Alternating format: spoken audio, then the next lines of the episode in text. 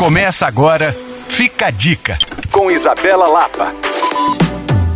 É impressionante ver o quanto o cenário dos vinhos mineiros está crescendo. Realmente, Minas Gerais é surpreendente em todos os quesitos, especialmente na capacidade de produzir sabores com extrema qualidade. Os vinhos estão despontando e aqui em BH alguns locais já estão valorizando o nosso terroir. Na Casa da Uva, no bairro Anchieta, você vai encontrar um cardápio extenso que valoriza os vinhos mineiros em primeiro lugar. Uma ótima opção de passeio para que você possa não só experimentar, mas também conversar sobre o assunto. Um segundo lugar que tem investido muito nos vinhos mineiros é o restaurante Perlui. Por lá, o sommelier faz uma pesquisa extensa, tentando encontrar não só novas vinícolas, como também vinhos raros. Uma ótima oportunidade, mas que muda a cada menu.